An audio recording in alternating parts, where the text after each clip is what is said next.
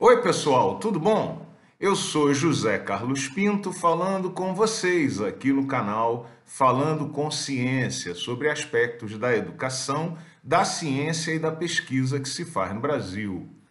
Você conhece as escalas TRL e CRL? Pois se você faz pesquisa e trabalha na área tecnológica, pretende desenvolver produtos e processos inovadores, ou talvez considere a ideia de desenvolver atividades empreendedoras no futuro, você deveria conhecer essas escalas. A escala TRL, ou Technology Readiness Level, foi desenvolvida pela NASA, a Agência Espacial Americana, na década de 1970 para classificar de uma maneira padronizada o nível de desenvolvimento e maturidade tecnológica de uma ideia, produto ou processo. A escala varia entre os níveis 1 e 9, em que o nível 1 é aquele nível mais básico de desenvolvimento, em que o pesquisador ainda está investigando o efeito das variáveis em um determinado problema enquanto no nível 9 é o mais avançado, em que a tecnologia, o produto ou processo já está pronto para virar uma ideia comercial. Entre os níveis 1 e 9, encontram-se os vários níveis intermediários de desenvolvimento tecnológico, como o de validação da ideia, o de desenvolvimento de uma unidade de demonstração,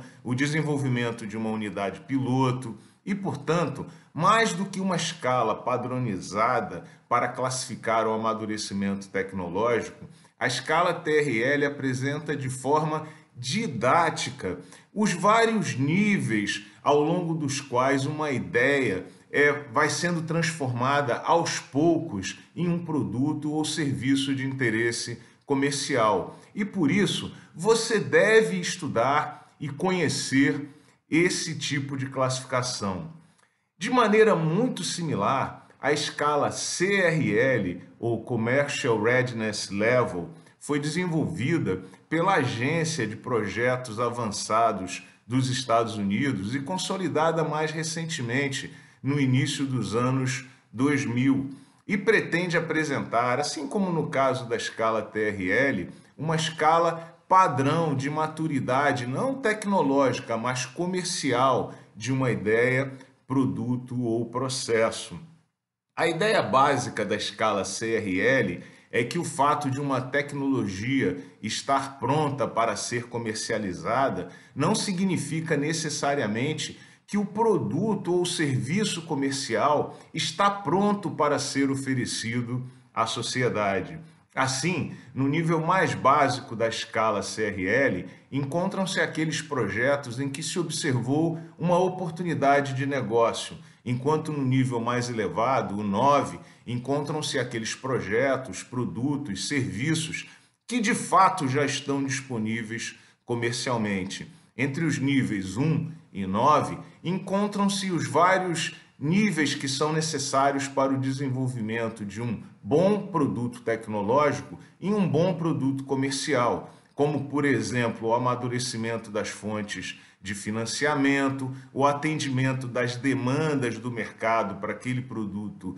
especial, a caracterização do valor específico e do preço daquele produto ou serviço de forma que a escala CRL, da mesma maneira que no caso da escala TRL, apresenta de forma didática os vários estágios de desenvolvimento de uma ideia, de um bom produto tecnológico em um bom produto comercial. E é por isso que você também deveria conhecer e estudar essa escala. Como sempre, os links você encontra aqui embaixo para você baixar e estudar com mais carinho o que significam os diferentes níveis das escalas TRL e CRL. De novo, se você trabalha na área tecnológica ou pretende desenvolver atividades inovadoras e empreendedoras no futuro, estude as escalas CRL e TRL, porque com frequência